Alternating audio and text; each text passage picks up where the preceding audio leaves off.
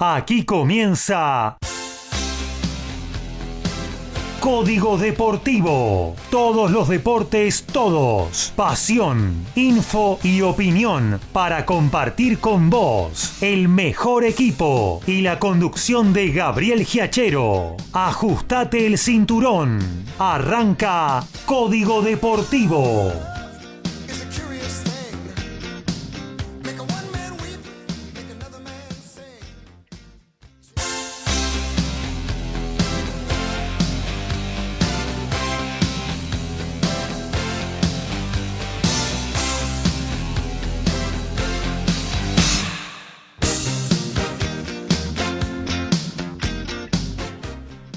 ¿Qué tal? ¿Cómo les va? Muy pero muy buenas noches. Aquí estamos arrancando una nueva edición de Código Deportivo, la número 42 de nuestro envío que arrancó allá por febrero del 2021. Hay que hacer las cuentas. ¿Llegaremos a la 100 a fin de año? Buah, no importa.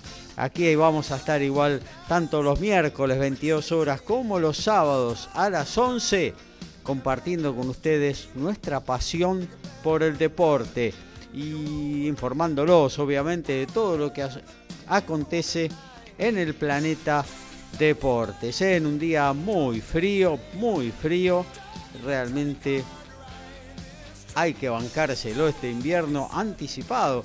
O sea, arrancó antes del 21 de junio y se prolonga y parece ser que de la semana que viene seguiremos teniendo bajas temperaturas. Y bueno, tenemos como siempre muchísimas cosas para compartir con ustedes hasta las 23.30 que dejaremos paso a una nueva edición de TMO, Tu Momento Balado, el programa de Alfredo González con 30 minutos a todo rugby.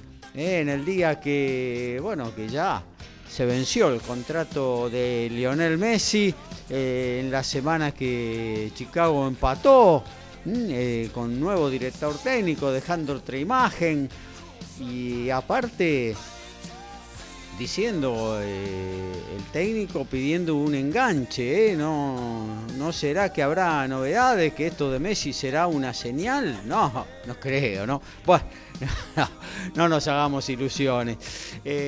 bueno, vamos a recorrer ya nuestros distintos puestos de trabajo, porque ahora Boco lo tenemos aquí en el estudio de MG Radio, pero todos nuestros compañeros están desde sus hogares haciendo eh, esta nueva edición de Código Deportivo. Horacio, ¿cómo andás? Buenas noches. Hola, buenas noches Gabriel, compañeros, audiencia, el gusto grande de compartir una nueva emisión de Código Deportivo y eh, hablando de Nueva Chicago, mañana va a cumplir 110 años, así que bueno, que pase un muy lindo y muy feliz cumpleaños para la gente de Mataderos y esperemos que se recupere pronto. Tal cual. Eh, y hoy también tenemos una fecha, una efemérides en, en Mataderos que que bueno, que realmente nos da mucha alegría recordarlo. Allá el 30 de junio del 2012, aquella tajada de Monjor en una definición, eh, una definición terrible de esa promoción con Chacarita Junior que provocó el ascenso de Chicago de la B Metro al Nacional B. Eh, realmente una definición increíble. Ni Hollywood lo hubiera firmado de esa manera. Eh, seguimos la recorrida. Arrancamos con el que nos habla de boxeo, el señor Ricardo Ricky Beisa desde Villa Rafo. ¿Cómo anda Ricky? Buenas noches. Buenas noches Gabriel, compañeros, a toda la audiencia y acá recordando ese día que si no me morí del corazón, creo que del corazón no me voy a morir, voy a morir de cualquier otra cosa menos del corazón. La verdad que fue terrible. Sí, sí, ni Vos lo dijiste Gaby. Ni hablar, ni hablar. Un partido que estaba en el bolsillo, de repente empata Chacarita y ese penal, que fue lo último, ya el referee dijo, se patea el penal y no hay más partido. Y, bueno, aparecieron... Y no dio rebote igual. ¿Cómo? No dio rebote, Monjor. Fue terrible. No, igual no servía rebote, no había rebote. Porque ya Pero por las dudas, por las dudas. Pero bueno. Eh, bueno, Gaby, Vamos a lo que no, nos incumbe a nosotros, ¿no? ¿Qué dice? Eh, no, que tuvimos, tuvimos un fin de semana bastante oh. lleno de peleas, donde bueno, hubo victorias de, los que llevaban el mote de candidatos, digamos, a llevarse la, pelea, por ejemplo, Basil Lomachenko, eh, el Rey Martínez, eh, Gervonta Davis. Eh, Morrel también, que, muchos mexicanos habían hablado de Mario Casares. Bueno, vamos a ir desentrañando todo eso. Tenemos lo que nos pasó con el título argentino, lo que pasó con, con Manu Torres en Colombia. Tenemos una muy mala noticia de que después vamos a hablar. Dos malas noticias, perdón. y, bueno, vamos a dejarle paso a los compañeros que, que sigan hablando de ello y después cuando nos toquen vamos a ir a tocar ese tema. Muy bien, ahí tenemos todo lo que muchísimo de boxeo, ¿eh? porque hubo, fue un fin de semana realmente, un sábado y domingo a todo box, con muy buenas peleas, con muy buenos exponentes. Como dice Ricky, los candidatos ganaron, pero siempre hay tela para cortar eh, en cada una de las peleas. Eh, nos vamos ahora hacia Ciudadela. Él es Alfredo González, nos habla sobre rugby. ¿Cómo andás, Alfredo? Buenas noches. Buenas noches, muchachos, audiencia acá, este, haciéndole frente al frío y pensando en lo que dijo usted hace un ratito, que a Messi se le termina el contrato. Y digo, no querrá volver a venir a volver, digo, no querrá venir a Racing. Le voy a tirar un dato. Yo que la familia de Messi toda hincha de Newell. Sí. El, el abuelo materno es hincha de Racing. Mira. Así quien te dice por ahí si tuviera un poquito de corazón, porque no, una pregunta, no está más don Julio en la AFA, ¿no? No, por ahora no. Ah, no, no, no, porque no sé qué pasó, que hubo un sorteo de un campeonato acá argentino, ¿no? Sí. Y a, y a Racing le tocaron los cuatro clásicos de visitante. Qué cosa rara, ¿eh? Qué bárbaro. Y con Vélez también. Eh, eh, sume uno más, con Vélez también. No sé con quién me vamos a jugar de local bueno. tenemos un montón de información del rugby. Sí. Eh, hoy todos los equipos nacionales, vamos a hablar de los Pumas, de los Pumas 7, mm. de los Pumitas y de Argentina 15. Toda la info de los equipos nacionales vas a tener acá en Código Deportivo. Grande, Alfredo. Eh, nos vamos a los polvorines. Allí está Daniel Medina con todo lo que tiene que ver con automovilismo y básquetbol. ¿Cómo andás, Dani?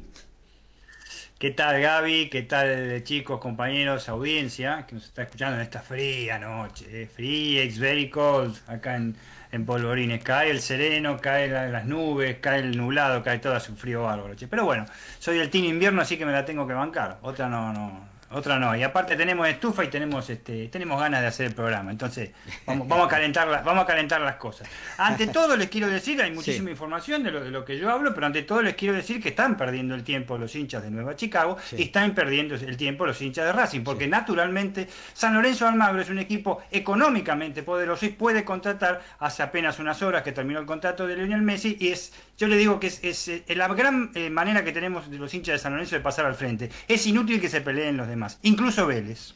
Los mismos colores. Los mismos colores, claro. Exactamente. Y como, como dijo Alfredo, por ahí Messi tiene un chosno o un tatarabuelo que es de San Lorenzo. ¿Vieron los jugadores cuando los contratan? Lo contratan de Tigre, por ahí en el Club Atlético Tigre, y dice, qué sé yo, contratan a, a mí me contratan. Y sí, yo tengo mi bisabuelo que es de Tigre. Y después voy a otro club, me contrata Tristán Suárez. Mi papá tenía un primo que era de Tristán Suárez. Los jugadores siempre dicen algo así, pero en fin. Este, tenemos mucha info al margen, de, al margen de estas anécdotas. En automovilismo, con un fin de semana bastante, no caliente, pero sí con bastante intensidad en las carreras que hubo en la Fórmula 1, que se ha dado la vuelta a la tortilla completamente en la Fórmula 1, y este y realmente, ¿quién para a Red Bull? Vamos, vamos a ver si podemos dilucidarlo. Y el básquetbol.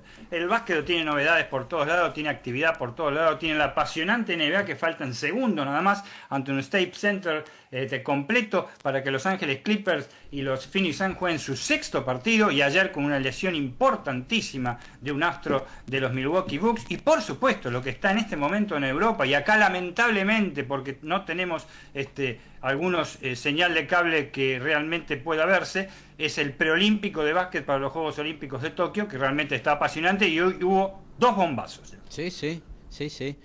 Eh, y que involucran a equipos de la zona, ¿no? sobre todo un vecino de acá Equipos americanos, exactamente, y ojo, y un muy buen, buen desempeño de un equipo que está cruzando el charco. Tal cual, tal cual.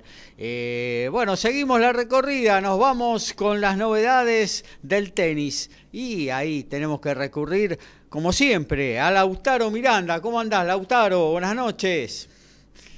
Hola Gabriel, buenas noches a vos, a los compañeros y a toda la audiencia.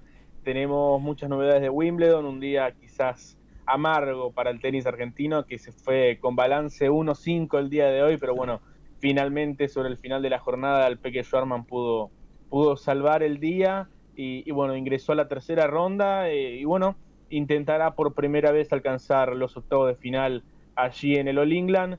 El resto, bueno, enfocarse en la rama de dobles. Tal cual, eh, una superficie se ve, como decías vos, ¿no? La primera semana de Wimbledon es impecable el estado del césped, eh, realmente se ve ese verde que impresiona a la vista. en estado puro. Eh, claro, claro, y el corte de la cancha realmente es maravilloso. Quizás si arrancaran en la segunda semana tendrían un poco más de posibilidades. Claro, claro. Pero bueno, no se puede. Claro, seguro, seguro, seguro. Igual eh, la, superficie hoy por hoy con el juego que hay, porque ya el, Wimbledon dejó de ser saco y volea como era en la década del 70, 80. Eh, sí, de hecho, bueno, sobre eso hay, hay un dato asombroso hoy, y es que John Isner, que mide 2 metros 08, perdió hoy contra el japonés Nishoka, que mide 1 metro 70. Claro. Eso te habla a las claras de que ha habido una ralentización de las pistas importante y además el hecho de que haya llovido mucho en, en estos dos primeros días, principalmente el lunes y martes, hizo que eh, la hierba no, no, tuviera su proceso de desgaste natural, sino que, que se ha visto afectado, incluso la cancha central, varios jugadores este, se resbalaron. Ayer lo vimos con Manarino ante Federer y más tarde a Serena Williams. que bueno, debieron retirarse los dos. Así que bueno, es un torneo diferente y especial, por supuesto. Pero eh, lo que quería decir también es que al ser el juego ya más de fondo de cancha, generalmente se está desgastando más eh, sobre la línea de base, incluso detrás de la línea de base, con lo cual se podría mantener eh, bien el estado de, digamos, de las canchas hacia el fin del campeonato también, ¿no? Sí, se desgasta. Bueno, eso lo, comentaba un poco el otro día. Si vos ves partidos quizá de los 2000, vas a ver que la zona del primer cuadrante, el, el cuadrado de saque, digamos, estaba mucho más desgastada, porque antes subían mucho más a la red a bolear. Hoy por una cuestión de estrategia, y se ha visto no solo en la clasificación, sino en el cuadro principal, aquellos jugadores que eligen este, un estilo más de saque y volea, quizás no tienen tanto éxito en Wimbledon y quizás este, se ha visto que algunos jugadores que prefieren jugar de fondo de pista tienen un poco más de resultados. Eso, bueno, entre que es más lento y que también hay un estilo de juego predominante en el circuito, hace que haya muy pocos que, juegan este, y red o que van a, a, bolear, entonces eso genera que, se desgaste principalmente en el fondo. Eso podría abrir, podría abrir una esperanza para el Peque Schwarman, por ejemplo. Bueno, el próximo rival es Marton Fuxovic eh, de, la, de Hungría, eh, ganó Wimbledon en Junior, eh, así que bueno, es un buen jugador en esta superficie, pero el Peque es, es superior en general, habrá que ver si, si puede afirmar esa superioridad en el césped. Creo que va a estar complicado, pero hoy, hoy lo vi bien, la verdad, este, no tuvo un partido fácil ante un local que además tenía el apoyo de la gente y me pareció que tuvo la actitud correcta e incluso ha jugado muy bien, lo vi subiendo cada tanto a la red también, así que usando muy bien el slice, el cortado, entonces me parece que pesa la limitación, por ejemplo, del saque, que en el césped es fundamental, creo que ha podido llegar a adaptar su juego a la superficie y considero que puede tener buenas posibilidades, incluso te diría que para mí favorito en ese cruce. Muy bien, eh, aquí estamos, ¿eh? Ahí tienen todo lo que vamos a tratar en esta hora y media que tenemos de programa hasta las 23.30. Luego dejamos paso a tu momento balado. TMO con Alfredo González y media hora a todo rugby. Eh, si vos nos querés dejar un mensaje, una pregunta, lo que quieras, lo podés hacer en el chat de la página de la radio www.mgradio.com.ar ahí sobre margen derecha, también a través de cualquiera de nuestras aplicaciones que te podés bajar gratuitamente de las eh, tiendas eh, Play Store o, Apple Store, eh, o si no, a través de nuestro WhatsApp que es el número 117005 2196. Repito, 11 70 05 2196. Y bueno, ya le damos eh, gas a esta primera eh, parte de lo que va a ser la 42 de Código Deportivo. Medina, González, Boquio, saben de lo que hablan. Beisa, Miranda, Perata, son especialistas. Ellos hacen Código Deportivo.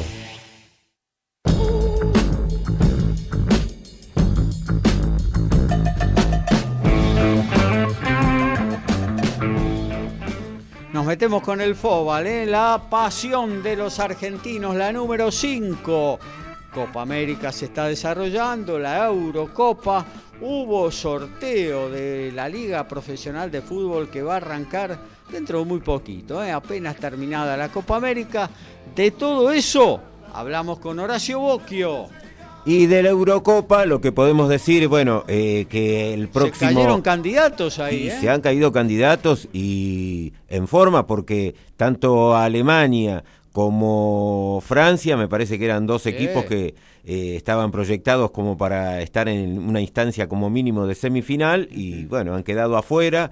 Eh, hay algunas sí sorpresas, otras no tanto y me voy a referir al partido de Italia. Que había arrancado, que vos dijiste que había jugado tan bien, el último sábado ya no tuvo el mismo rendimiento y consiguió una victoria muy, muy trabajosa. Eh, es más, creo que si no era por el VAR, era un partido que lo pudo haber perdido tranquilamente porque el cabezazo ese, creo que sí, ese sí que era por una, por una uña estaba adelantado. Sí, Realmente... Hay cosas que revisar con esto del VAR, ¿no? Porque está bien, reglamentariamente vos decís un dedo en offside, pero con un dedo, digo un dedo, ¿no? Como puedo decir una mano, un brazo, ¿Se saca una ventaja deportiva? Yo creo que no. Hay que revisarlo.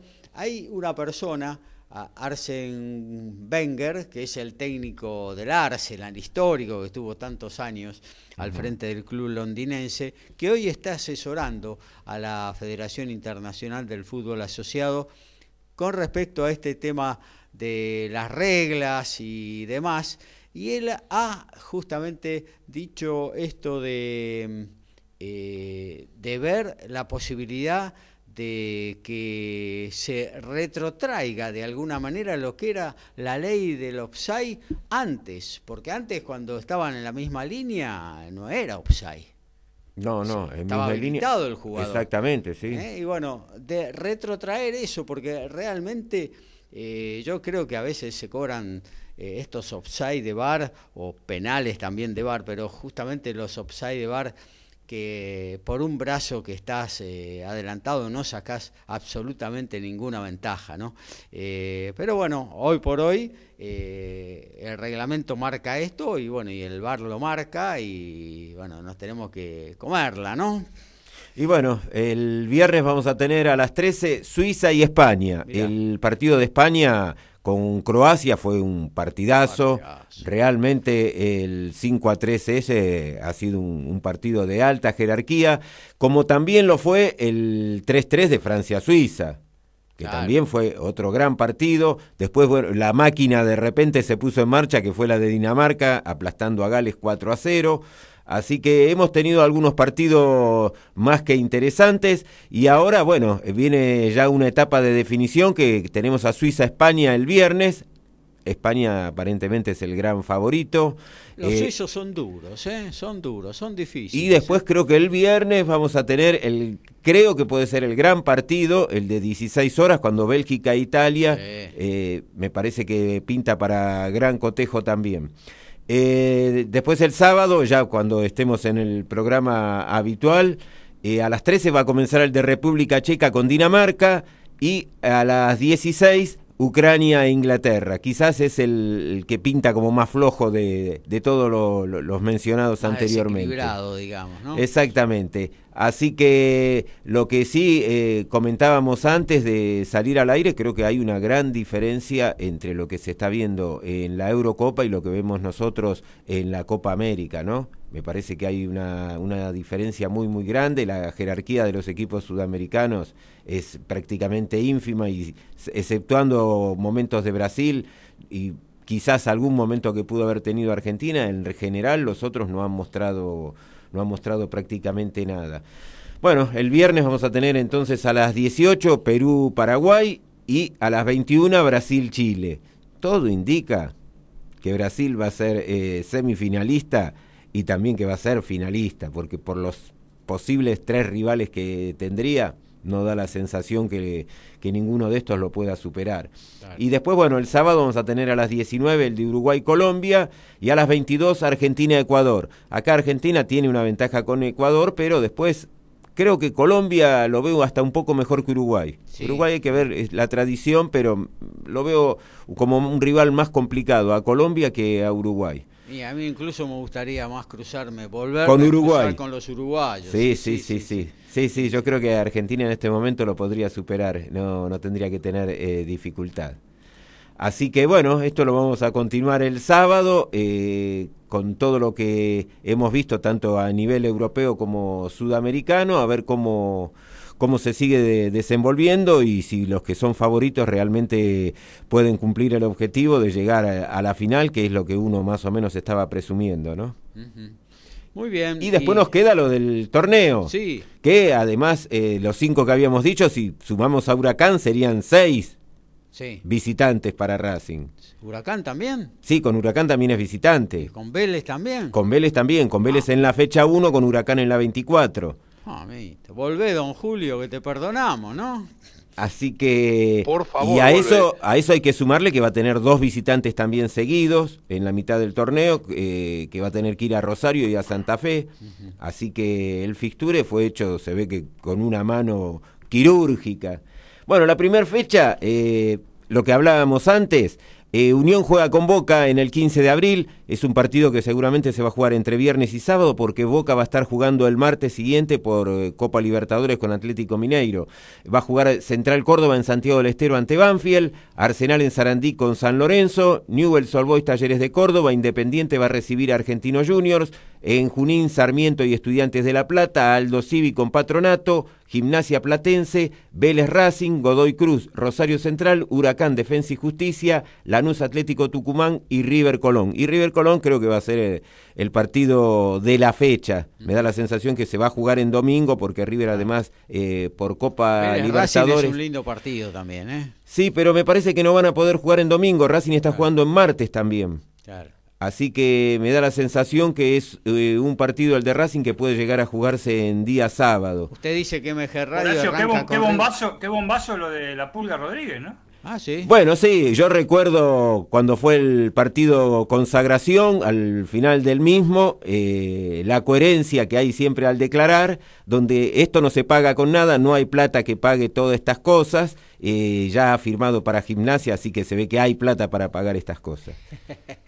Duró, duró del 4, Muy bueno. del 4 de junio, duró al 29, 30 de junio, así que... Hoy hubo declaraciones del representante de la Pulga Rodríguez y dijo que eh, José Viñati, que es el presidente de Colón, eh, un poco le faltó el respeto a la Pulga. Bueno, veremos ahora el contraataque que viene del lado del Zabalero. Eh, pero bueno, según el representante, eso fue lo que provocó la salida de, de Colón. Eh, y bueno, lo, lo, extraño es que haya aterrizado en gimnasia y no haya vuelto a su lugar de origen. ¿no? Atlético, Tucumán, exacto. Que aparte gimnasia económicamente es un club que tiene serias dificultades. Eh, no sé si ha podido levantar su convocatoria de acreedores. Así que creo que le estaba pagando y no, no creo que económicamente le pueda hacer un ofrecimiento tan, tan importante. Y bueno, volviendo a lo de River Colón, River va a jugar en miércoles eh, como local con Argentinos Juniors, así que seguramente va a ser el partido que se va a jugar en domingo en el horario central no sé si continuarán con el mismo que se cerró la anterior etapa, alrededor de 18 horas o 17 que se juegue en cancha de River. Lo que podría ser la primera transmisión de, de MG Radio. De MG Radio, supuestamente tendría que ser eh, ese el partido, así que bueno, vamos a ver qué es lo que pasa y después si quienes armaron este calendario eh, intentan poner a Racing, además del día martes, como ser en Libertadores, que juegue el lunes así tiene 24 horas de descanso, porque todo es posible acá. Sí, sí, sí. Y puede ser, ¿eh? Puede ser, ¿por qué no? O en La Paz, por ahí que juegue. La Paz, lo mandan a la altura, qué sé yo. Total, si sí, sí, ya está totalmente perjudicado. La última le pregunto nada más, cortita, porque sé que ya, ya vienen, venimos todos los demás. Eh, Inglaterra con Ucrania, eh, ¿neutral? Eh, ¿Kiev? O, otra vez en, en, Wembley? No, no, creo que no, no va ni en, ni en Wembley ni ni en Kiev. Eh, ah, bueno, va, porque si, Stanley Rose, como en la época de 1966, estaba haciendo sus milagros. ¿eh? Pero bueno, si pasa. Local, ¿eh? Claro, pero si pasa, sí, va a jugar semifinal y, y una supuesta final en, en su casa, en Wembley, Inglaterra. Así que. Mira vos, si, si pasa realmente yo creo que se transforma en uno de los candidatos al título, ¿no? Eh, y del otro lado vendrá Bélgica o vendrá Italia. Eh, más allá de algún batacazo que se pueda dar, no sé España cómo, cómo estará, eh, pero eh, yo creo que si Inglaterra pasa esto va, a ser un, candidato de fierro a la Eurocopa. Y si volvemos al 66 con Sir Stanley oh. Rose, lo más probable es que vuelva a salir campeón como en esa oportunidad. El famoso partido con Alemania, ¿no? Por supuesto, a eso, a eso me refería. La última vez que, le, habían ganado. No estuvo arreglado para nada. Claro, justamente ese partido fue el último que Inglaterra le había ganado en Wembley a Alemania. Eh, y bueno, volvió a ganarle ahora en la semana. La verdad que le ganó muy bien 2 a 0. Eh, lo superó claramente.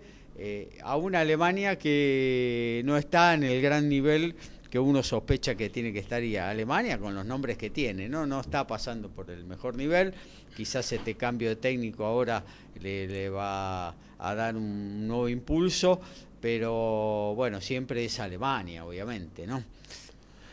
Y para cerrar mi participación, como pasan cosas raras en el ascenso, y vos lo pudiste comprobar hace un ratito cuando te mostré el partido de Acasuso Los Andes, el último lunes, eh, Acasuso ganaba 1 a 0, estábamos ya en el minuto 50, el gol de Los Andes que es anulado por offside cuando estaba más o menos dos metros habilitado, y uno recuerda que el presidente de la mesa de la B Metropolitana es el presidente de Acasuso, uno no sabe si realmente pensar mal o que fue una falla de, línea que automáticamente levantó la bandera, una cosa increíble, y además hubo una jugada de tarjeta roja para un jugador de Acasuso, de Acasuso también, que fue ignorada, o sea, todas las semanas tenemos eh, ese tipo de cosas. Habíamos comentado lo que fue el gol del otro día eh, contra Italia, que fue ínfimo, acá fue alevoso directamente como estaba habilitado, como vino de atrás, pero parece que en línea lo vio y terminaron anulándole un gol totalmente legítimo al equipo de las mil rayitas que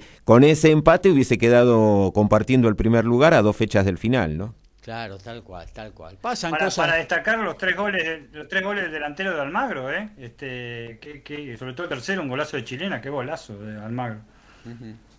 Ah, sí, también, sí, sí, el gran triunfo que tuvo el tricolor, el sobre el Boys, sí, fue el, el, jugaron el martes este partido. Y sí, los tres goles. Gol. Sí, sí, sí, los goles de Almagro los había marcado eh, Cerveto. El gol de Cerveto. Cerveto, sí, goleador, sí. Sí, sí, sí, Nicolás Cerveto. sí, perdón, Dani, si, si vos decís que ese gol de chilena es muy bueno, si Rocco Aquino, el delantero de Chicago que hizo el gol para Chicago, hubiese concretado la chilena que hizo y se lo están llevando de la Champions League. Porque la verdad que fue un recurso que no lo esperó nadie y fue impresionante. Lástima que se fue por arriba. Si lo hubiese hecho tampoco estaría jugando en Chicago, volvamos a lo mismo, ¿no? Pero cabe destacar la, la maroma que hizo este muchacho. Tal cual. Pasan cosas raras en el ascenso. Lo, que no pasa, lo que nunca sucede es un triunfo de Chicago, Horacio. Bueno, y en una de esas da el zarpazo contra Tigre. Sí. Ah, mira vos, ojalá, eh, Dios quiera. Muy bien, eh, nos metemos después del separador en un polideportivo que va a arrancar con Lautaro Miranda y ya después seguimos haciendo la 42 de Código Deportivo. Básquet, rugby, fútbol, tenis, boxeo, deporte motor y más. Código Deportivo.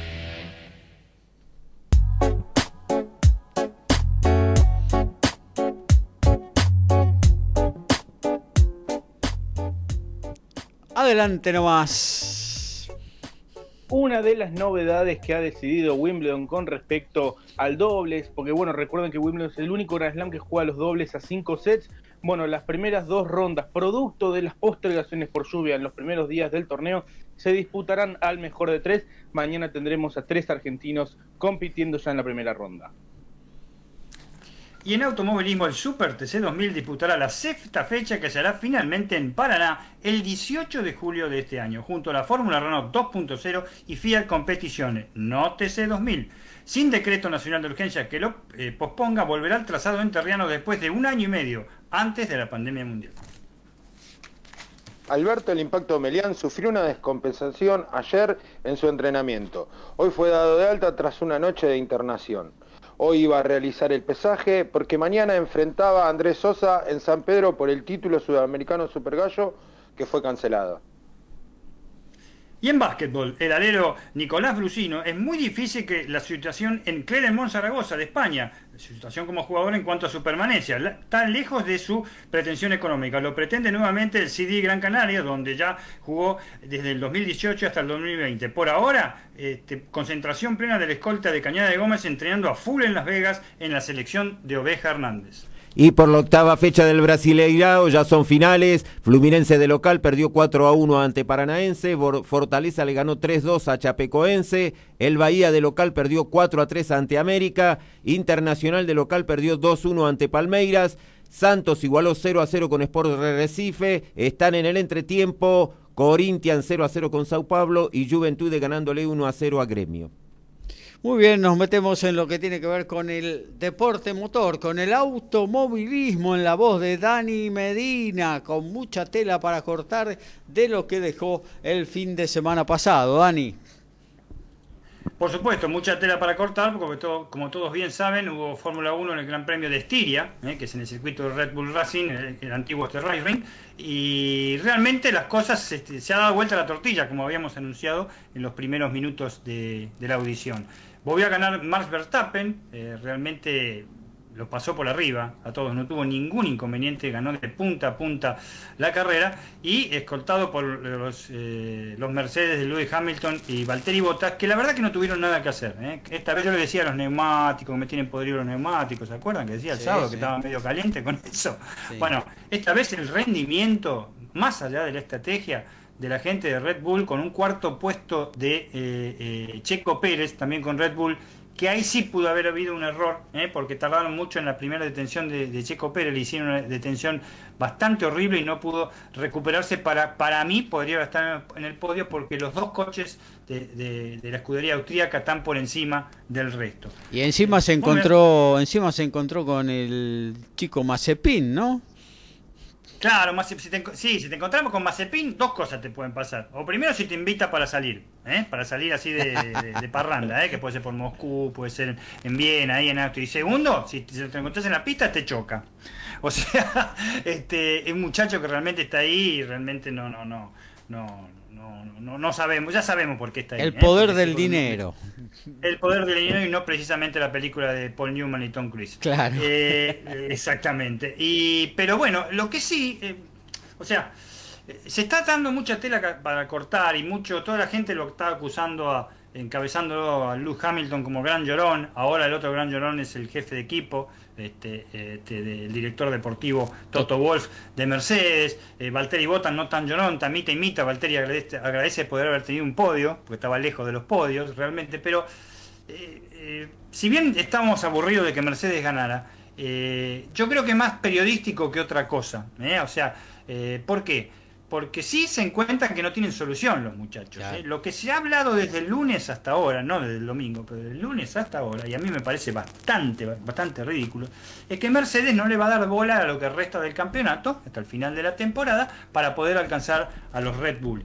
Y lo que se ha hablado hasta ahora es que Red Bull sigue innovando, sigue mejorando este, en, la preparación de su equipo, en la preparación de sus autos, en detrimento de que Mercedes dejó de hacerlo porque ya se está dedicando a su objetivo que es el 2022.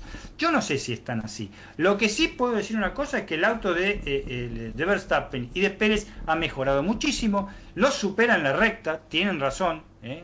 Hamilton tiene razón en ese aspecto y Valtteri Bottas también y también Toto Wolf en la recta y hoy estuvo viendo algunos programas este, televisivos argentinos y también este, entrando en algunas este, eh, publicaciones gráficas euro- europeas, sobre todo españolas e ita- italianas, y sí, le está sacando en la recta entre dos y tres décimas por vuelta.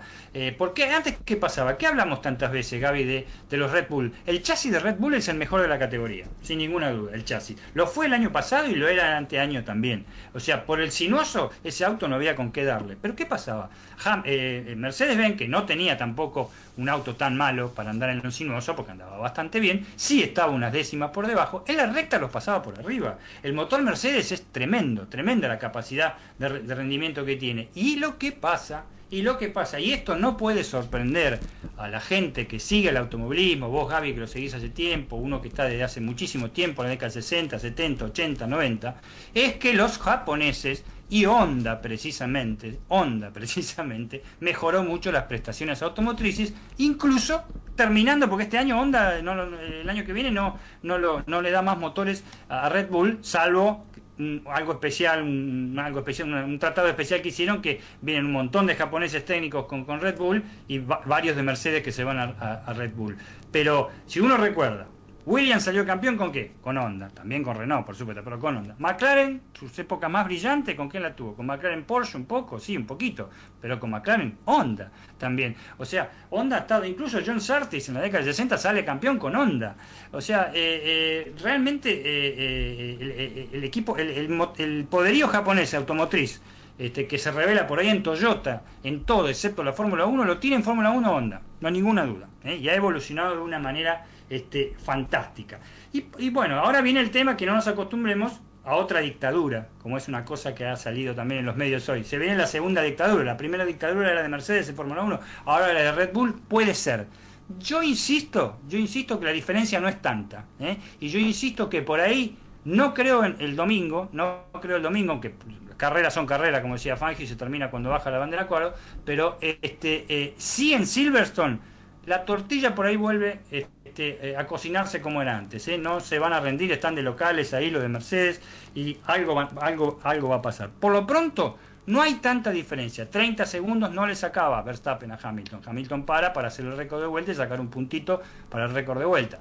Pero estaba entre 6 y 11 segundos. Esa es la diferencia. Cuando gana siempre un Red Bull, no gana por mucho, exact- eh, excepto esta vez. Las tres veces anteriores no superó los 4 segundos. No superó los 4 segundos. Pero eh, esta vez fue por un empate. Pero cuando gana Mercedes siempre gana por muerte. Eso es lo que pasa. Así que vamos a esperar.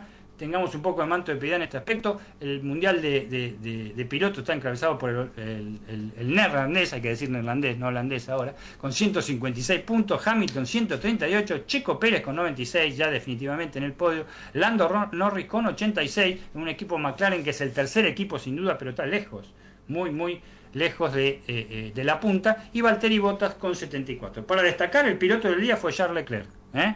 Eh, que este, luego de un toque con, con Gasly tuvo que fue parar al último lugar, hizo una remontada espectacular y salió séptimo, podría haber tenido un puesto mejor. Y una muy buena tarea del español Sainz en el sexto lugar. Ferrari tiene que mejorar un, poquito. Eh, yo creo que tiene auto para hacer una vuelta clasificatoria buena, pero no tiene auto, no tiene ritmo de carrera, realmente. Le falta velocidad o ritmo de carrera. Jonathan de Palermo, Dani dice Red Bull tiene un motor más potente y supera a Mercedes ahí en sintonía con lo que estás eh, diciendo vos.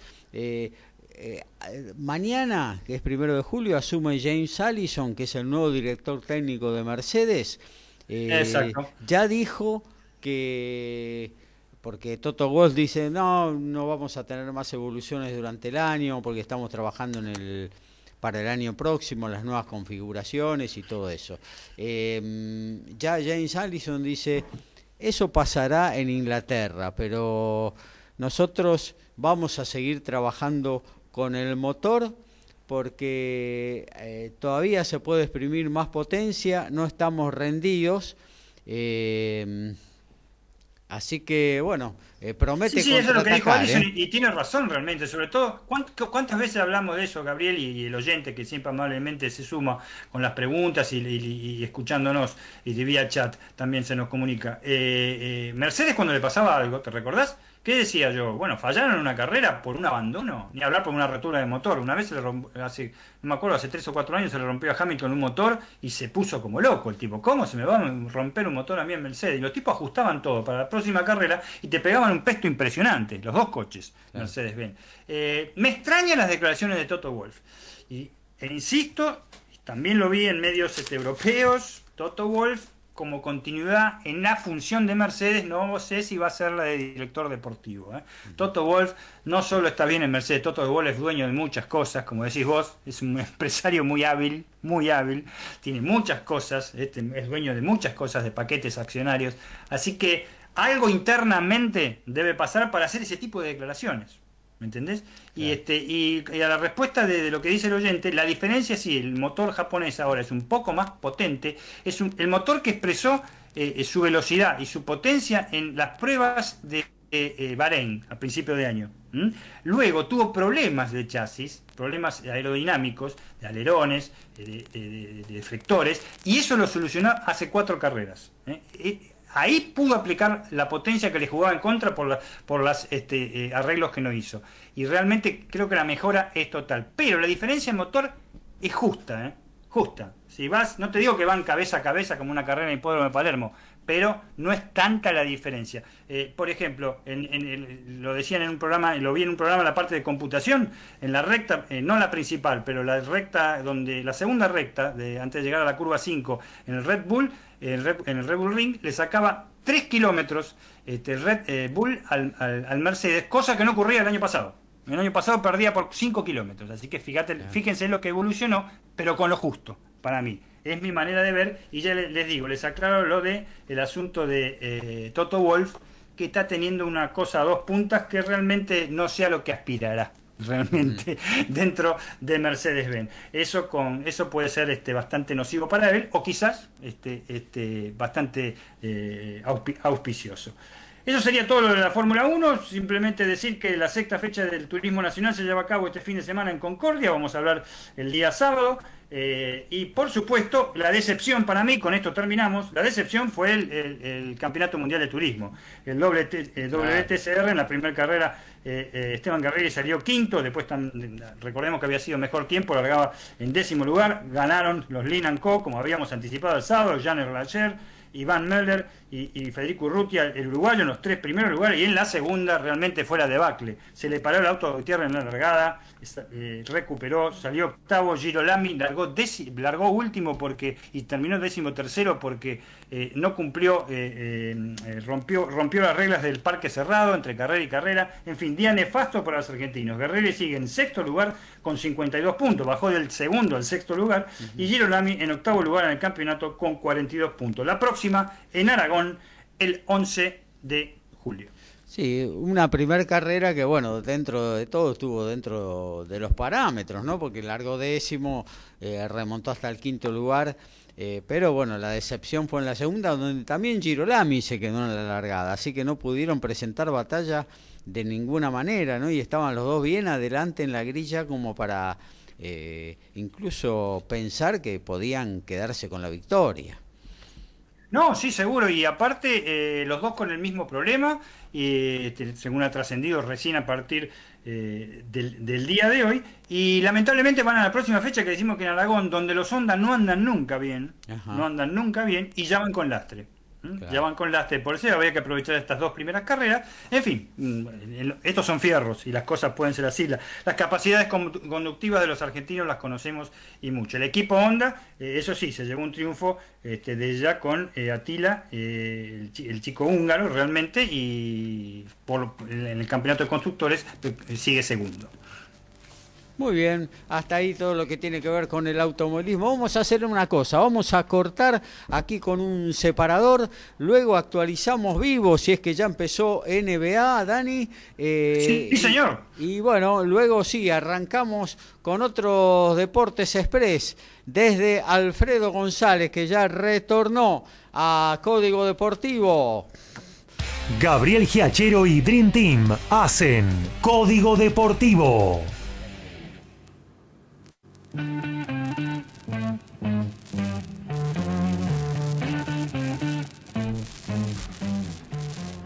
Actualizamos vivo.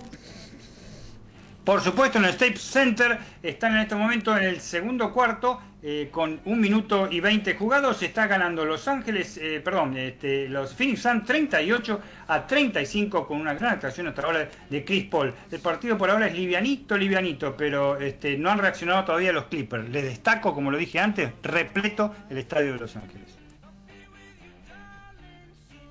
Alfredo.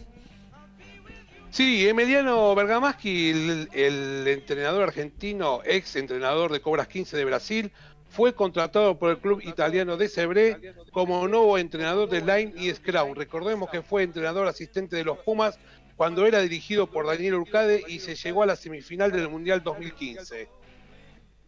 Juan Carlos el Mosquito Ferrero, ex número uno del mundo, saldrá de su retiro para jugar el dobles en el ATP 250 de OMA junto a su pupilo Carlos Alcaraz. El español de 41 años disputó su último partido oficial en el 2017, también un dobles en el Conde de Godón, Barcelona.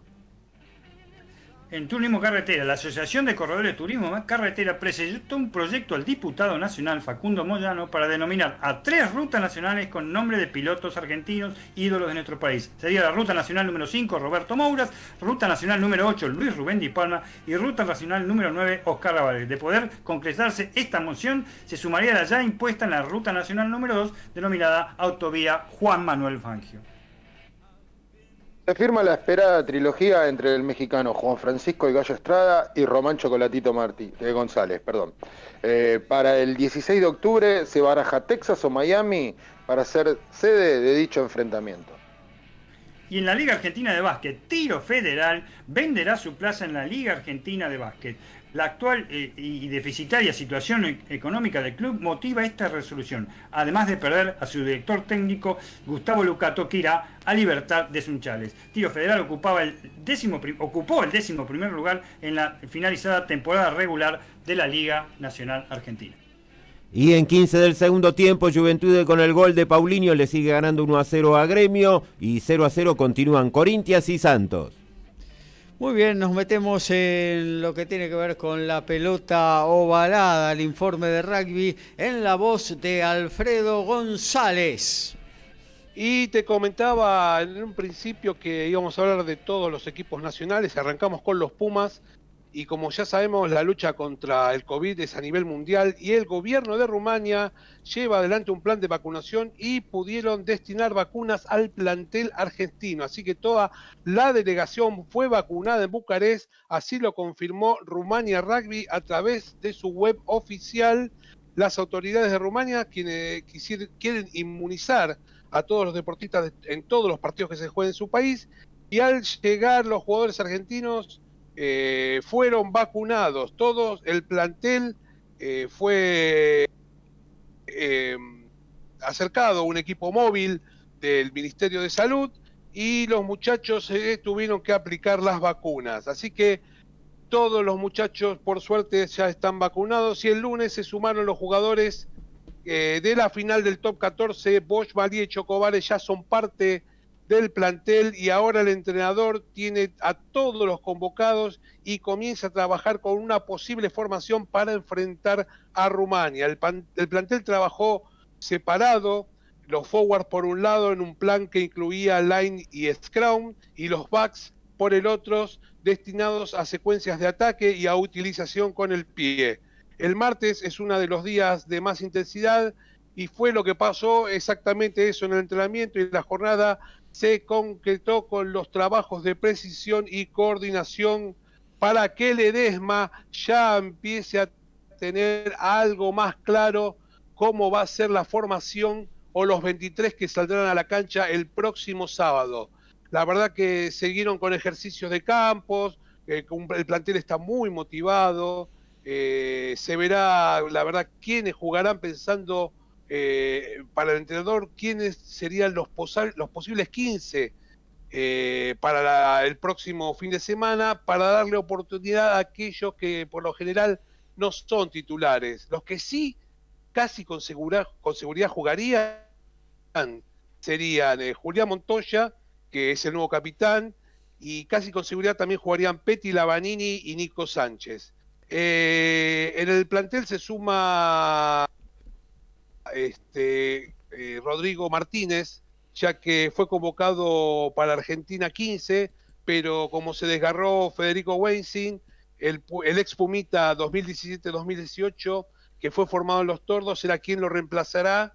Este, el, jugador de, el jugador de 23 años ya jugó en la Superliga Americana de Rugby para Olimpia, pero tuvieron que convocar de último momento a Carlos Mucio, el pilar de Mont de Marsan, que también se suma a los Pumas porque Rodrigo tiene que realizar una cuarentena de 10 días para viajar desde Argentina y Mucio, como viaja desde Francia, este, no, no, no tiene que hacer esa cuarentena.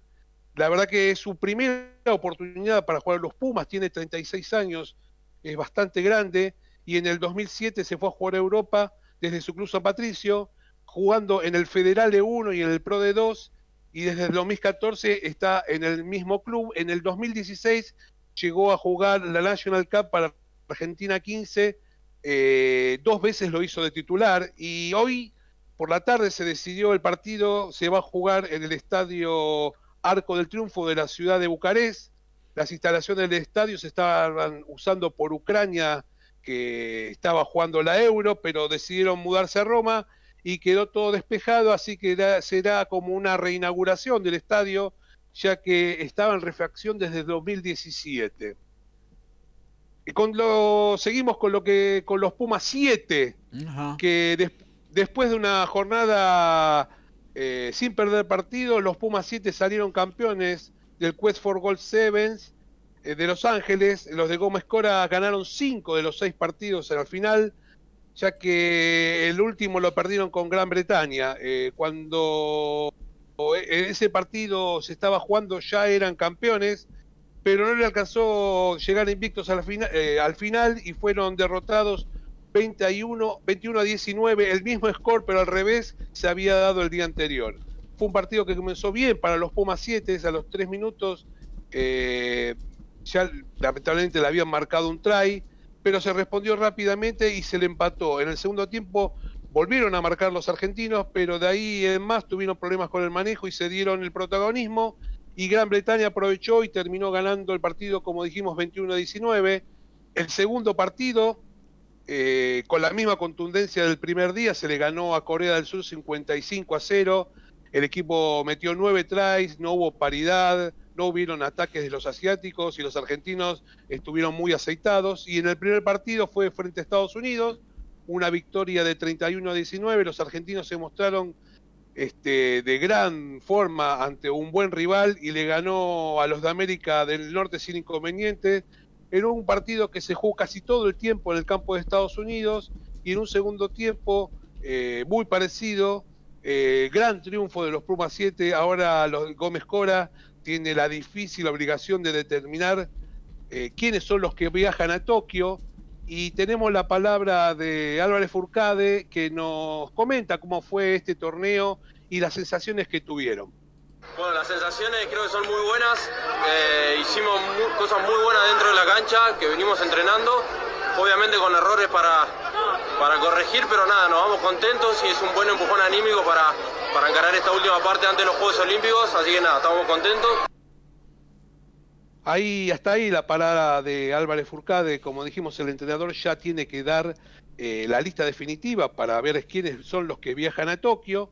Y como ya sabemos, los Juegos Olímpicos eh, hay menos equipos y el torneo se hace mucho más difícil.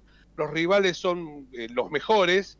Y a la Argentina le tocó una zona bastante difícil, ya que jugará con Nueva Zelanda, que es el actual campeón del mundo, Australia y Corea del Sur, según lo anunciado por la World Rugby el, lunes pasado. El armado de los grupos no fue por sorteo, ni sino por la clasificación de los seleccionados por los puntos acumulados en los dos últimos circuitos mundiales 2018-2019 y 2019-2020 hasta la cancelación de la pandemia. Todo esto por causa de esto, no, se, no se realizó sorteo, sino se hizo a través del ranking. Eh, el torneo tiene tres zonas y los dos primeros pasan a cuartos de final de forma directa y se le suman los dos mejores terceros. El torneo de hombres será el 26 y 28 de julio y los otros grupos son, el grupo B lo forman Fiji, Gran Bretaña, Canadá y Japón, y el grupo C lo van a jugar Sudáfrica, Estados Unidos, Kenia e Irlanda. El otro equipo nacional, los Pumitas, fueron mejores que los Teritos y le ganaron el lunes a la mañana 35 a 12 en la última fecha de la etapa regular de la M20 International Series. Que eh, y de esta manera el equipo argentino va a jugar la final con Sudáfrica que en el otro partido lo goleó a Georgia. Otra vez, eh, con el partido, como el partido anterior, el, clima fue desfavorable y el para el desarrollo de este deporte, la verdad que siempre es un problema cuando llueve mucho. Y, porque cayó, la verdad, mucha lluvia y ambos equipos tuvieron muchos errores de manejo a raíz de esto. Desde el comienzo del partido fue muy parejo y no se marcaban puntos. Los primeros en marcarlos fueron los Teritos, y los Pumitas reaccionaron rápidamente y estableciendo la paridad, pero en el final, gracias a la presión de los argentinos, se logró un try penal, con lo que se fueron al descanso adelante. Ya en el segundo tiempo, el seleccionado argentino aprovechó las oportunidades que tuvo y llegaron dos try más. Eh, promediando el segundo tiempo, Uruguay pudo descontar, eh, pero a partir de ese momento la defensa argentina fue muy efectiva y no permitió que los uruguayos marcaran más puntos.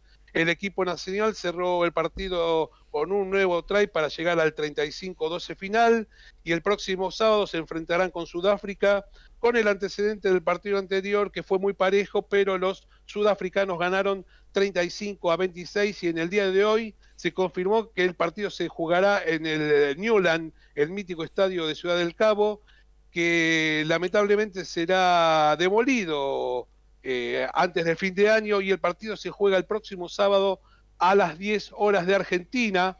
Para ir terminando tenemos eh, lo de Argentina 15, así que Ignacio Fernández Lobe, el head coach de Argentina 15, dio a conocer la lista de convocados para enfrentar a Uruguay. Los Teros se están preparando para la clasificación de Francia 2023 y el lunes el plantel argentino cruzó el charco, se fue para Uruguay para que el domingo se enfrenten ambos seleccionados en el Estadio Charrúa de Montevideo. Según el entrenador, se hizo un análisis de la Superliga Americana de Rugby y aquellos que fueron de nuestro interés se les dio una oportunidad. El plantel es variado, hay jugadores que muchos ya jugaron en los Pumas, otros que no los conoce tanto y quiere ver cómo se trabajan. Los entrenamientos serán en el All Christian de Uruguay y queremos ver a todos los jugadores ya que está en carpeta la posibilidad de jugar más partidos, la verdad no sé cuáles son. Hoy la verdad enfrentar a Uruguay es una buena oportunidad porque los muchachos del país vecino quieren ir al Mundial 2023 eh, y es un buen test como para saber dónde está parado Argentina 15. Muy bien. Eh, ahí está, la actualidad de todos los combinados argentinos. Oscar de Belgrano dice que zona caliente le tocó a Puma 7 en Tokio y realmente eh, Australia y Nueva Zelanda en la zona eh, un poco que da miedo. esperemos poder superar a Corea, ¿no? Para ver si podemos meternos como mejores terceros en una segunda fase de playoff. eso sería. Vos sabés que, como bien vos decís, a Corea se le ganó los dos partidos en el torneo este en, Estados Unidos con ellos con el score cero, eh, uno por 49 y el otro por 55 puntos. Y Australia hay que ver, este, en la semana pasada estuvieron jugando en, su región y perdieron un par de partidos contra Nueva Zelanda y contra Fiji, nada menos, dos bucos del Seven Mundial. Pero clasifica los dos mejores terceros, vamos a ver cómo se da hay que jugarlo. Yo la verdad le tengo mucha fe al equipo argentino. Ha tenido muy buenas presentaciones en lo que va de este año. Muy bien, gracias a Mabel de Villurquiza, eh, que nos dice saludos para todo el equipo. Eh, bueno, y después tenemos otras cositas que vamos a ir compartiendo en las diferentes eh, columnas. una preguntita, no quiero comprometerte, pero el partido de Pumas del sábado con Rumania, ¿en qué horario se estaría manejando, Alfred? El partido es a las 21 horas, hora de Rumania, a las 15 horas, eh, ah. hora de Argentina, y se va a ver por eh, dos canales de cable de, los tradicionales. los tradicionales. Muy los bien. tradicionales, exactamente. Eh, ¿Cómo está la NBA? ¿Cómo está ese partidazo que están jugando en el Staples Center, ese amigo Dani Medina? Bastante tranquilito, aunque ahora se puso un poquito calentito con una falta flagrante de un jugador de Phoenix Sun. Está ganando los Phoenix Sun 48 a 47 por un punto muy parejo. Restan 5 minutos y 20 segundos, perdón, 4 minutos y 20 segundos para terminar el segundo cuarto y redondear la primera mitad. Se vienen las noticias express aquí en Código Deportivo número 42. Somos pasionales, tenemos buena onda y también nos calentamos. Sumate a Código Deportivo. Somos como vos.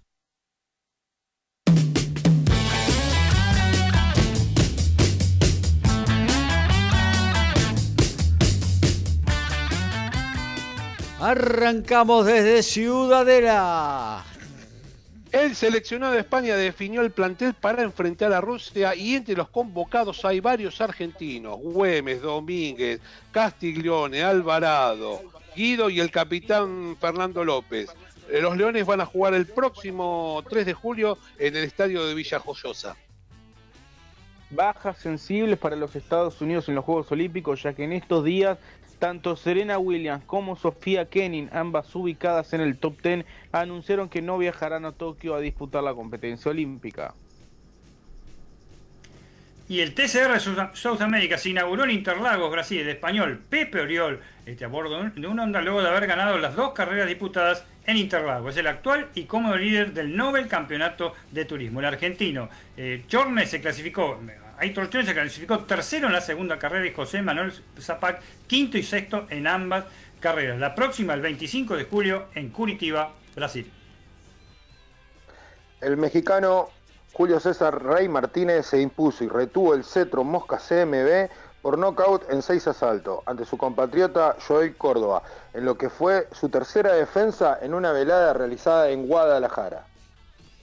Y en básquetbol, San Lorenzo de Almagro, el pentacampeón de la Liga Nacional de Básquet por cinco años seguidos, se queda sin su plaza en la American Championship por sanción de la FIBA por no poder solventar las deudas con jugadores que habían tenido contrato con la institución de Boedo. De esa manera están clasificados para esta Liga Americana el año que viene, 15 de Santiago del Estero, Regatas de Corriente y Boca Juniors que representarán a la Argentina.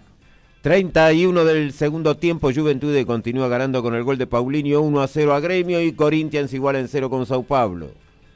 Muy bien, nos metemos en el noble deporte de los puños. Acudimos al encuentro de Ricardo Beisa. Bueno, Gaby, como dijimos hoy tenemos un montón de noticias, pero antes quiero hablar algo un segundito con Dani. Sí. Eh, que después me lo diga. Eh, desde hace mucho tiempo, y creo que fue Dennis Rodman, eh, no veo un jugador arengar y tanto a la gente como lo hace este chico Beverly de los Clippers. Es increíble. Efectivamente. Parece un, jugador de fútbol es impresionante, es mucho más chico en físico que Rodman, muchísimo más chico, bastante flaquito, bastante bajo, mucho mejor jugador con la pelota y convirtiendo tantos, pero aparte eh, es el, el Ucha del básquetbol argentino. No sé si oh. recordás vos, Gaby, a Ucha, ese jugador tremendo de Lanús, que, este, que se metían todas, ese, ese clásico tipo que se meten todas en todos los revueltos, en todas las alegrías, en todas las tristezas, está siempre ahí. El único que hay en la NBA. Bueno, ya me sacó la, la, duda, Dani, así que estamos, estamos bien, Gaby. Muy bien. Vamos a empezar, vamos a empezar por lo que pasó el domingo. Sí. Para hacer cortito, porque fue cortito. Sí. Eh, David Morrell Jr.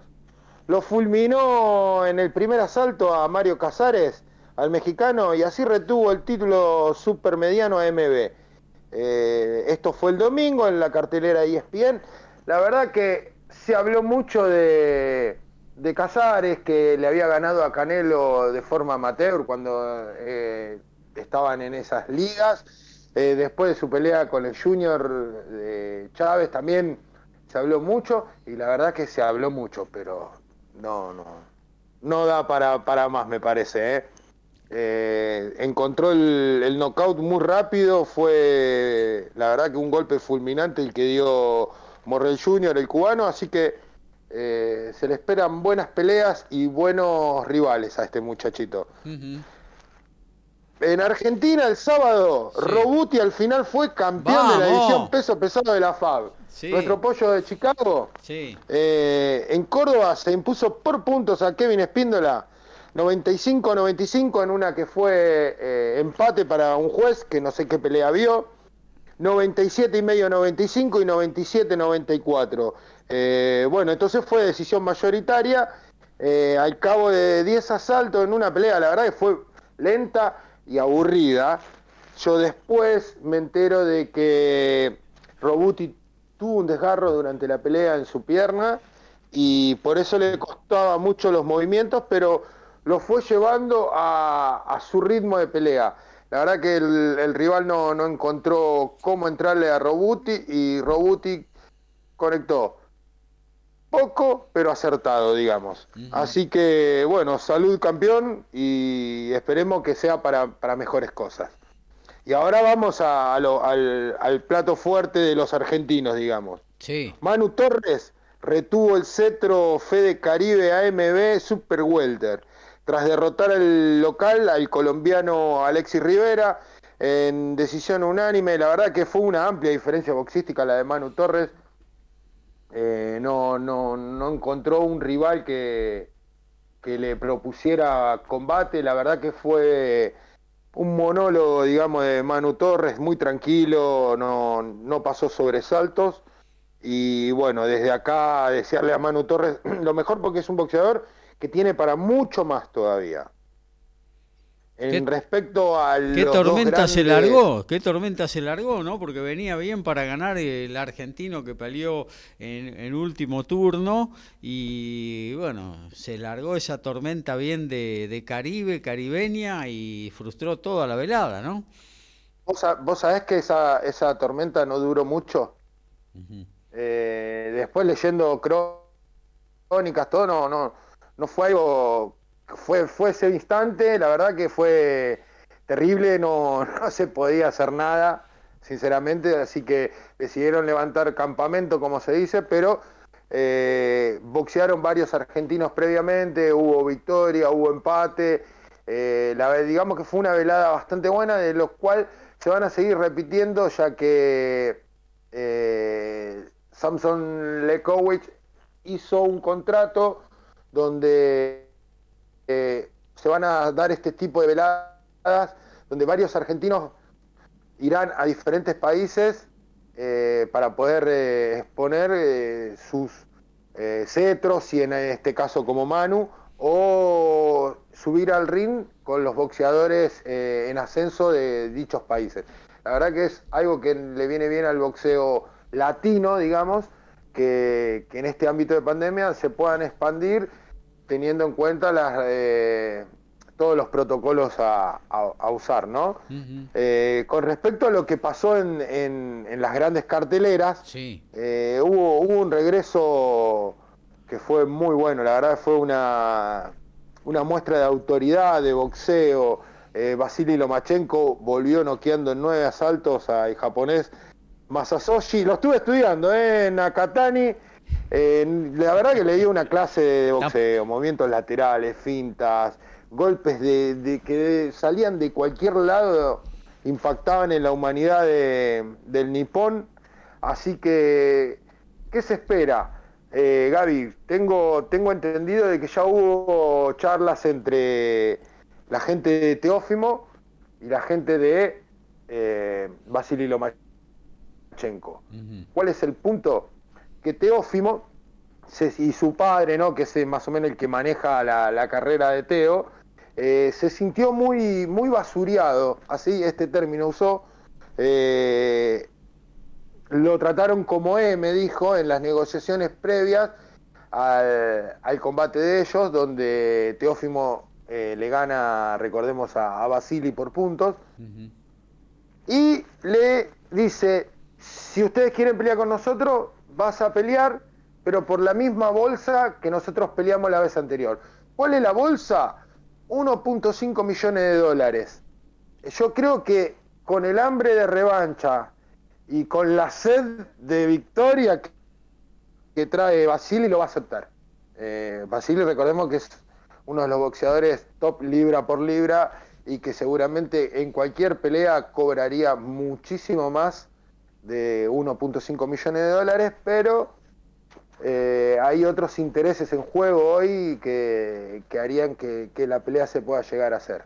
Yo creo que hoy una pelea con el nivel que mostró Vasily Lomachenko, con el nivel que mostró eh, Teófimo, y ahora tiene que pelear en agosto luego de la suspensión de su pelea por COVID, eh, si no hay nada raro como la lesión que hubo en el hombro, de, Basili, se puede llevar por amplia ventaja la pelea. ¿Cuál es el tema? No regalar seis rounds como hizo en la primera pelea. Eh, así que bueno, esto es por el lado de, lo que fue la velada de Vasily Lomachenko. Y jugárselo un poquito más, Ricky, también, porque la verdad que la primera pelea tuvo mucho marketing y aburrió realmente la pelea de Lomachenko, Teófimo López, aburrió. No, no se pegaron una piña realmente. Sí, eh, bueno, vuelvo a decirlo, eh, Loma supuestamente peleó lesionado y lo cual hizo de que trabajara diferente desde el primero hasta la finalización del sexto round y desde el comienzo del séptimo hasta la campanada final, donde yo personalmente recuerdo la pelea, lo vi ganar en uno o dos, pero mínimamente en un asalto del primero al sexto, y lo vi ganar todos los rounds eh, subsiguientes al, al inicio del séptimo. Así que, por eso te digo, eh, no hubo golpe de poder, lo que sí hubo fue el domingo, el sábado, perdón, golpe de poder ante el Nipón. La verdad que se llevó la cara destrozada este chico.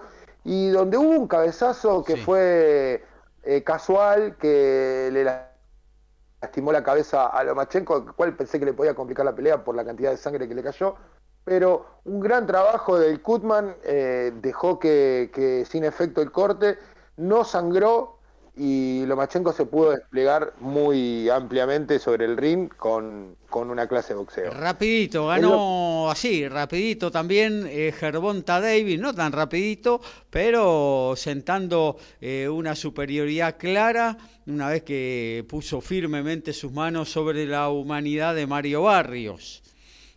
Sí, eh, ahí es donde iba el campeón eh, invicto de una nueva división eh, Gervonta Davis, eh, se llevó el título super ligero AMB, eh, puso knockout al mexicano Mario Barrios en, una pelea que extraoficialmente le era adversa a Gervontas.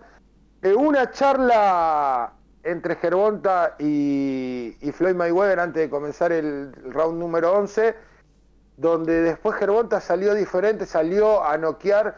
Previo, perdón, había habido dos caídas de, de Barrios en el octavo asalto, pero después Barrios superó esas caídas y lo fue llevando a su ritmo de pelea. Gervonta eh, decidió terminar la pelea en el, en el décimo primer asalto con una combinación de golpes magistral, eh, golpeó el cuerpo, golpeó la cabeza y Barrios no pudo levantarse. Así que quedó un solo invicto, fue Gervonta. Y tengo que revisar el reglamento, tengo que revisar el reglamento a ver si eh, entra dentro de él, del reglamento, de la pauta de reglamentaria, eh, la intervención de Floyd Mayweather, que es no el segundo de Gervón Taibes, sino que era un espectador más y se acercó a la esquina. Se posó en el rincón. ¿Cómo? Claro, quedó en el rincón, se posó en el rincón de Gervonta y le daba diálogo de ahí. Tengo que revisar el reglamento, me parece que Floyd Mayweather hace lo que quiere. No se puede y si Floyd en ciertos lugares puede hacer lo que quiere, en realidad no es que pueda hacer lo que quiere, sino que hace lo que quiere, no correspondería. Cortito, sí. mala, mala noticia y se espera la mejoría de Fidel Ángel Ruiz Díaz. sigue estable, respondiendo al tratamiento médico. Eh, se espera que mañana le, hagan una disminución en los sedantes que, está, que, le están poniendo a su cuerpo luego del combate frente a Néstor Maidana. Acá hubo negligencia de juez, eh, Ruiz Díaz cayó tres veces, no podía seguir la pelea, dejó que continuaran y un knockout espectacular hizo que salga eh, desvanecido totalmente desde el ring hasta el hospital que llegó y la verdad que tiene una hematoma, ya te digo, tiene una hematoma subdural producto de un traumatismo cerebral. Así que desde acá le mandamos fuerzas a, Fidel y esperemos la recuperación.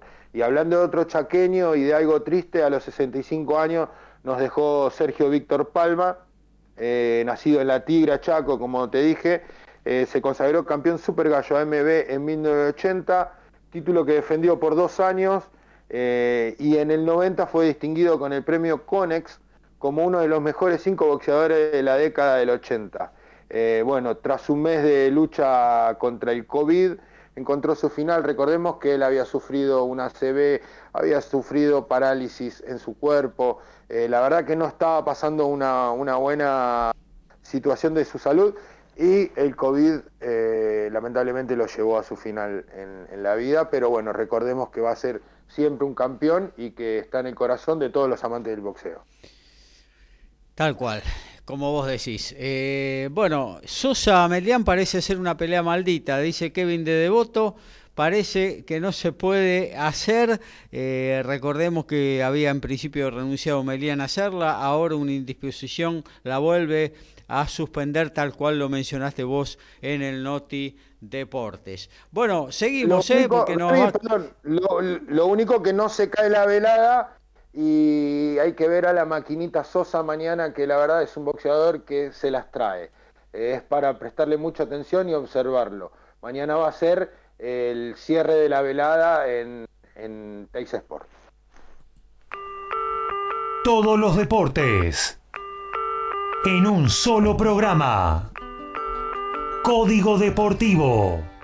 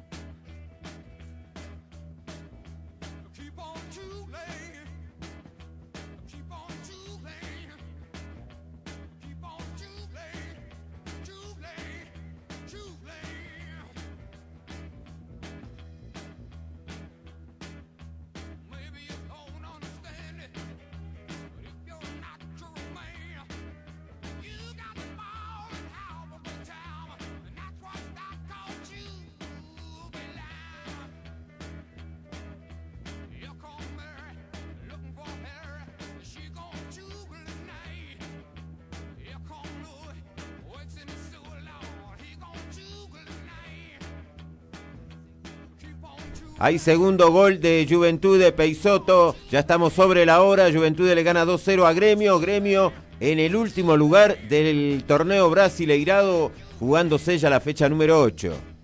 Muy bien, nos metemos rápidamente entonces en lo que tiene que ver con el básquetbol con Dani Medina. Dani.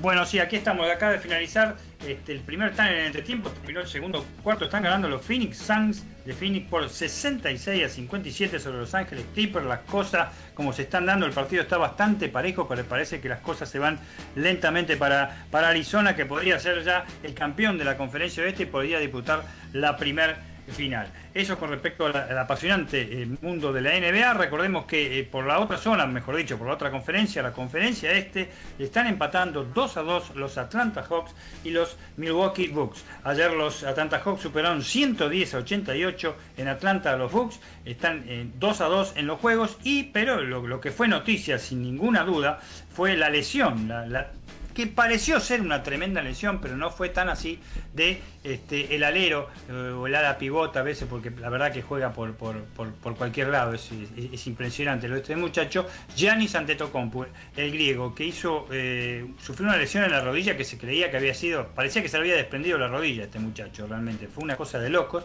este, pero por suerte no hay eh, rotura ligamentaria, así que de esa manera el, jugador este griego no va a estar desde ya en el partido de mañana, en el quinto partido, que se va a desarrollar en eh, la ciudad de Milwaukee, en el estado de Wisconsin.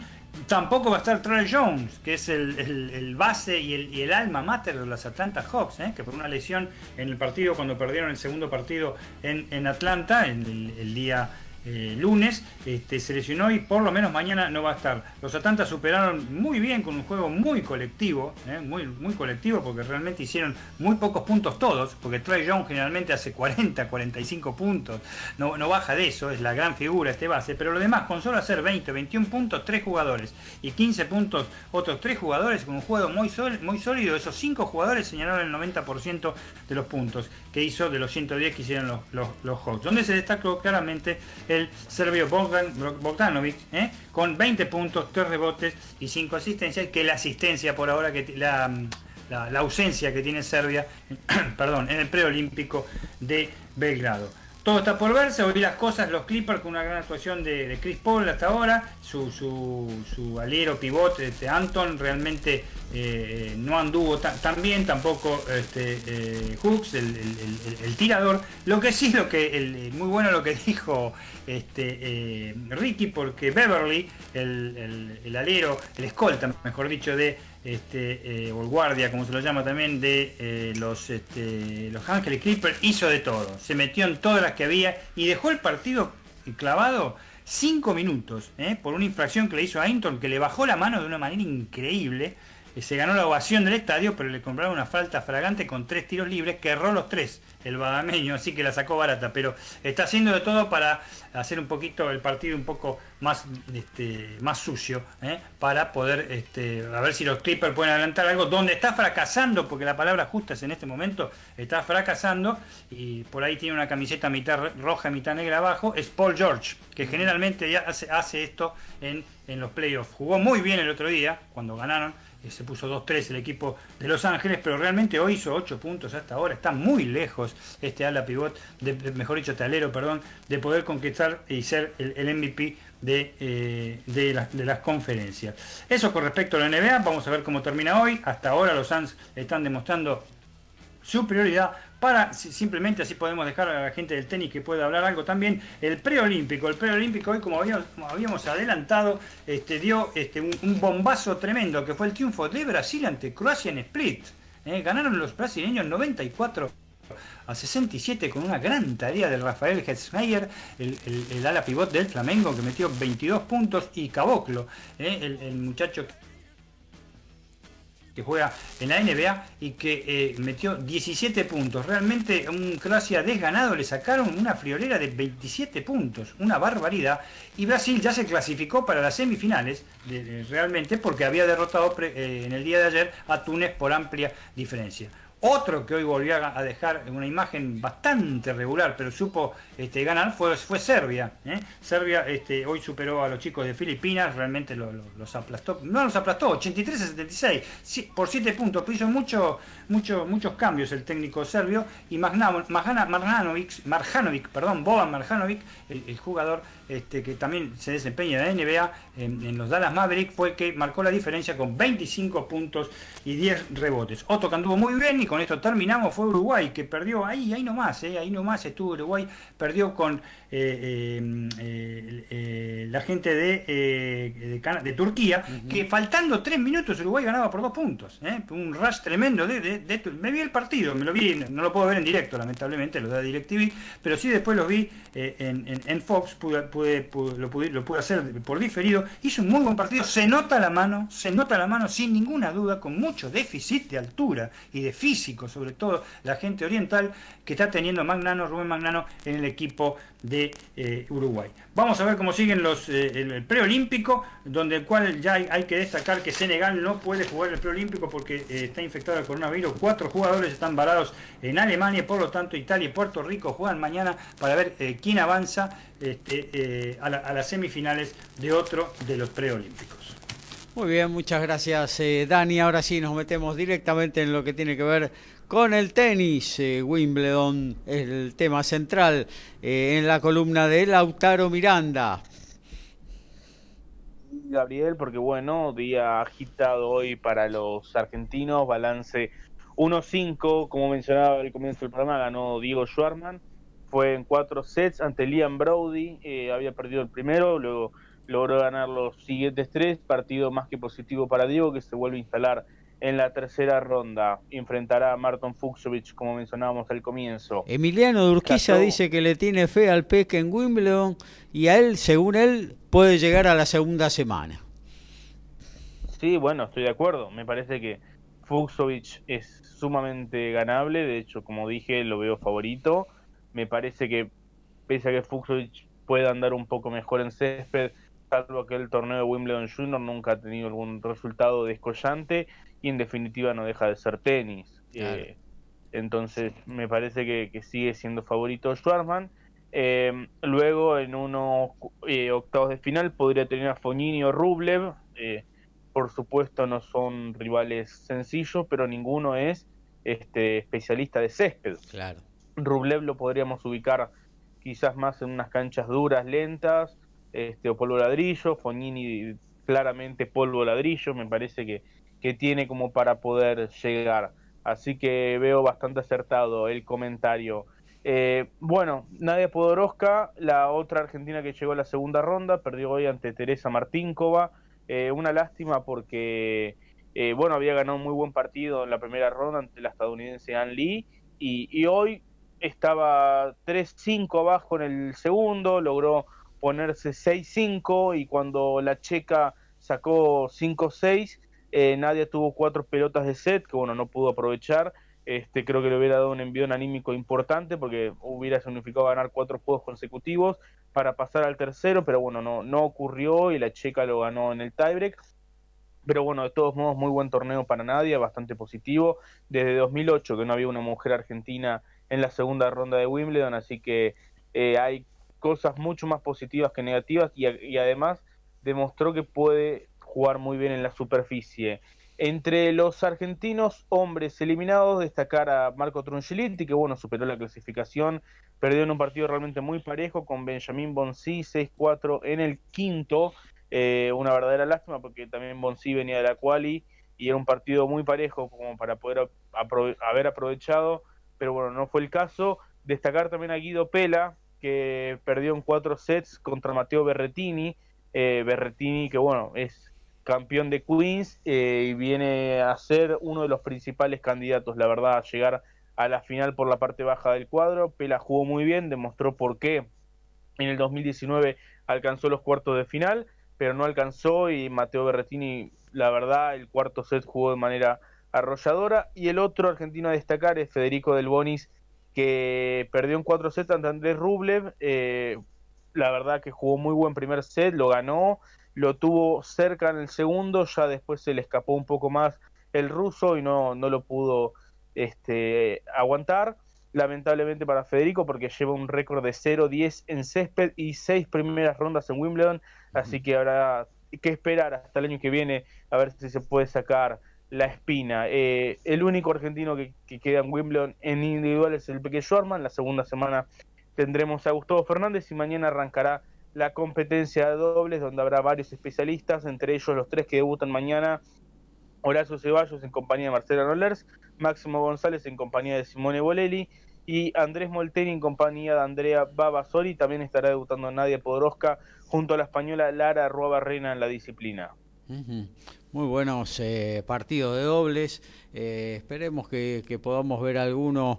Eh, no, por las señales directamente hacen todos singles, ¿no? Pero por ahí, por ESPN Play se puede ver, ¿no? Pero por ESPN Play seguramente se puede elegir la cancha que cada uno quiera y se puede ver toda la acción por ahí. Ahí está. bueno, gracias. gracias Lautaro, también por tu comprensión. y bueno, nos despedimos. ¿eh? Tiempo de meter un freno, de adormecer la bola, de meter un rebaje. Se termina. Código Deportivo.